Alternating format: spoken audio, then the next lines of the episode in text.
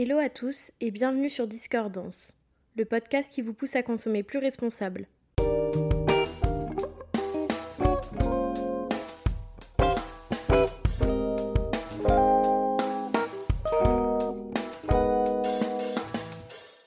J'espère que vous allez bien cette nouvelle semaine.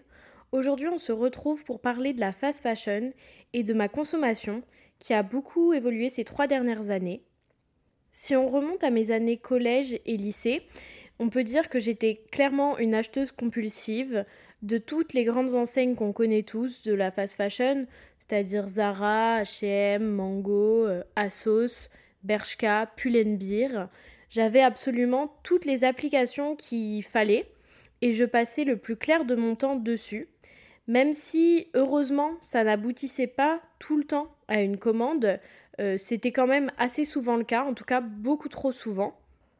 En général, je commandais pour une pièce qui me plaisait, et puis au final, mon panier se retrouvait assez vite rempli de choses dont je n'avais vraiment pas besoin. Dès que je remarquais une nouvelle tendance sur Instagram ou même euh, auprès de mes copines, il me fallait absolument les vêtements qui collait à cette tendance, même si ça ne me correspondait pas tout le temps. Je fonctionnais clairement au coup de cœur, aux pulsions, donc si euh, j'avais envie d'une chose, euh, je faisais en sorte de l'avoir assez rapidement. Et donc c'est comme ça que je me suis retrouvée avec un placard rempli euh, qui débordait. Je comprends toujours pas comment tout tenait à l'intérieur, mais en tout cas, il était absolument rempli de plein de choses que je ne mettais pas forcément. J'ai aussi remarqué un autre problème euh, en y réfléchissant un peu plus tard, c'est que puisque j'habitais dans une ville où il n'y avait pas forcément beaucoup de magasins, quand j'avais l'occasion d'aller faire les magasins avec ma mère ou mes copines, j'avais un peu le syndrome de euh, si je repars sans rien, je vais être hyper frustrée et déçue. Donc en fait, je faisais tout le temps en sorte de repartir avec quelque chose, même si c'était un peu par défaut, mais au moins j'avais pas cette déception de, de repartir sans rien, d'avoir fait toute cette route et au final de ne pas repartir satisfaite. Et c'est à partir du premier confinement que je me suis rendu compte que euh, j'avais beaucoup trop de vêtements, mon armoire débordait. Je pense comme à peu près toute la France, euh, j'ai euh, trié ce que j'avais pendant le premier confinement. Et c'est de cette manière-là que je me suis rendu compte que il y avait des choses que j'avais portées seulement une fois et encore, ça, c'est sans parler de ceux qui avaient encore les étiquettes. Donc, je trouve que c'est assez désolant d'avoir acheté des vêtements. Donc, déjà, on perd de l'argent. Mais en plus, on participe à une industrie qui est hyper mauvaise pour la planète et pour les humains en achetant des vêtements qui sont mauvais pour la planète et pour l'environnement. Donc, c'est vraiment tout l'inverse de ce que je voulais. Mais sur le coup, en fait, je m'en rendais pas vraiment compte. C'est aussi à ce moment-là que je me suis un petit peu plus renseignée sur la fast fashion. Euh, je me suis rendu compte de ce qu'était réellement cette industrie, que la plupart des marques qui y participent produisent à l'autre bout du monde par des ouvriers qui n'ont pas un cadre de travail hyper décent. Ils produisent aussi, enfin, ils surproduisent aussi euh, en créant jusqu'à 36 collections par an. Je ne sais pas si vous vous rendez compte, mais une marque lambda produit normalement 4 collections par an. Donc en fait, c'est déjà énormément de travail, 4 collections par an, donc je vous laisse imaginer pour 36 collections. En plus de surproduire, cette industrie, elle copie absolument toutes les tendances. Donc c'est-à-dire que parfois vous allez avoir des vêtements que vous avez vus euh, portés par euh, toutes les influenceuses ou même sur les défilés. Ils vont être d'abord disponibles sur euh, des marques de fast fashion avant qu'ils soient disponibles dans les magasins des designers eux-mêmes. Donc en fait, c'est la course à la production euh, des nouvelles tendances au plus bas prix. La qualité est euh, de plus en plus médiocre. En fait, je pense qu'elle l'a toujours été, mais c'est juste que je m'en rendais pas forcément compte. Mais, mais effectivement, c'est des vêtements qui ne vont pas durer dans le temps. Donc déjà, ils produisent des tendances qui sont pas durables parce qu'elles ne plaisent plus au bout de quelques mois. Mais en plus de ça, c'est des vêtements qui sont produits dans des matières qui sont vraiment pas qualitatives. Donc si elles ont l'opportunité de vous plaire encore quelques saisons plus tard, la plupart du temps, on n'a même plus envie de les porter parce que l'aspect du vêtement ne met vraiment pas en valeur. Si on devait résumer ça, la fast fashion produit une mode qui est totalement obsolète au bout de quelques semaines. Ce qui est aussi désolant, c'est que je trouve qu'on remarque ces derniers temps, notamment avec euh, les réseaux sociaux comme TikTok, que certaines marques préfèrent miser sur l'investissement publicitaire massif plutôt que sur la qualité des produits ou même rémunérer les salariés, les ouvriers à leur juste valeur. Non, ces marques-là préfèrent envoyer des colis qui débordent à foison à des influenceuses dont les placards sont déjà euh, remplis, hyper remplis, tout ce que vous voulez.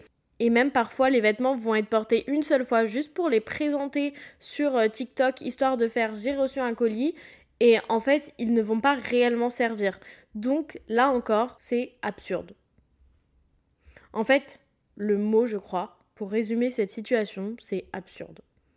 Là où je trouve aussi que hum, certaines marques sont assez malignes, mais c'est aussi un peu malsain, c'est toutes les promotions où je me suis fait avoir plus d'une dizaine de fois clairement. C'est notamment Asos avec leur politique de faire 20% jusqu'à 22 heures ou pour euh, tant d'achats vous avez 20 euh, euros offerts donc je faisais en sorte de remplir le panier jusqu'à 100, 150 euros. Effectivement, j'avais 50 euros offerts, mais j'avais rempli le panier de choses dont j'avais pas forcément besoin. Et donc là aussi, j'ai participé à une industrie de surconsommation qui est assez flippante, je trouve. Au même moment, quand j'ai appris tout ça et que j'ai commencé à trier, je me suis rendu compte de la quantité de vêtements que j'avais et j'ai du coup eu un total dégoût, un total rejet et je me suis sentie obligée de faire des tris permanents. Euh, j'en ai fait un nombre incalculable. Au début, je me disais, je vais garder ça parce que je vais le mettre à telle occasion, et en fait, l'occasion n'arrivait jamais. Donc, c'est pour ça aussi la phase de tri, elle est assez importante, mais il faut pas se dire, je vais la faire aujourd'hui et après, c'est terminé. Parce que ça se fait vraiment sur du long terme. Encore aujourd'hui, ça m'arrive de trier. Alors, puisque j'ai eu un tri assez drastique il y a environ deux ans et demi, trois ans, enfin à ce moment-là, effectivement, je vais pas avoir autant de vêtements qu'à cette époque à sortir de mon dressing, mais c'est pour dire que c'est vraiment un chemin assez long et qu'il faut pas culpabiliser de pas y arriver tout de suite. C'est quelque chose qui prend du temps et puis c'est aussi le temps d'apprendre euh, les vêtements qui nous vont, dans lesquels on se sent bien aussi. À partir de ce moment-là, j'ai donc en partie arrêté d'acheter dans les enseignes de fast fashion.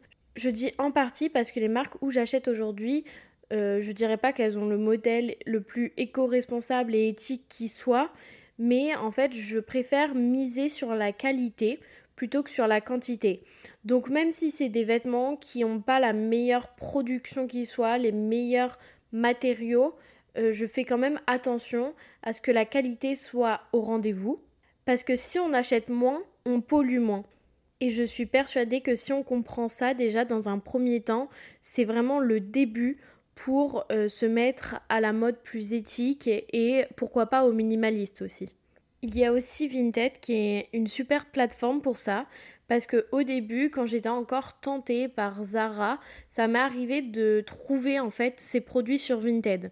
Donc en fait, c'est une super alternative si jamais vous craquez sur euh, une collection, un modèle ou quoi que ce soit. Euh, de le trouver sur Vinted par la suite. Après, la qualité reste la même, mais vous avez quand même la bonne action d'acheter de seconde main un produit qui euh, ne sert pas à quelqu'un. Donc en fait, vous participez un petit peu moins, je trouve, à, à la société de surconsommation. Mais il ne faut pas non plus culpabiliser. On vit dans une société de surconsommation.